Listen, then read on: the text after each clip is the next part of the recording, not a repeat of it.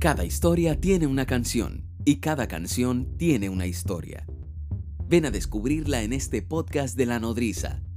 Ya comienza Detrás de las Letras.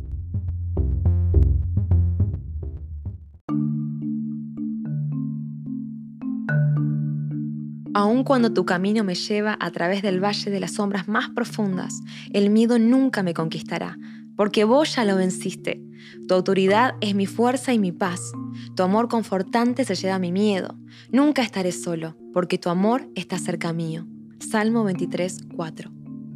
Aun cuando tu camino me lleva al valle de la más profunda oscuridad, me sorprende que este versículo diga tu camino me lleva al valle de la más profunda oscuridad.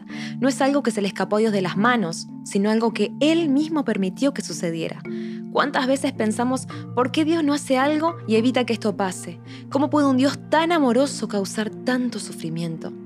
No tengo la respuesta para eso. Hay mucho que no conocemos ni vemos. No podemos tener el control de nuestras vidas ni saber qué deparará el futuro. En lo personal, mi mundo feliz se derrumbó el 21 de junio de 2021 y continúa derrumbándose hasta hoy. Es difícil no solo vivir en los escombros de un derrumbe, sino tratar de juntarlos mientras otro tornado llega.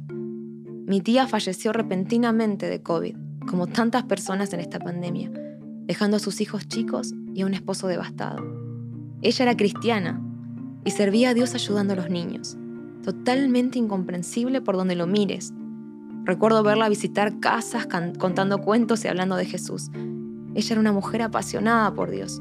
Todos creíamos que se recuperaría y volvería con su familia, pero no lo hizo. A los 20 días de esta devastadora noticia, mi abuela, quien cuidaba junto a mi mamá a mis primos, tiene una CB. Se descubre un tumor cerebral y es operada de urgencia. Otra vez, dependiendo de un parte diario y las emociones subidas a una montaña rusa.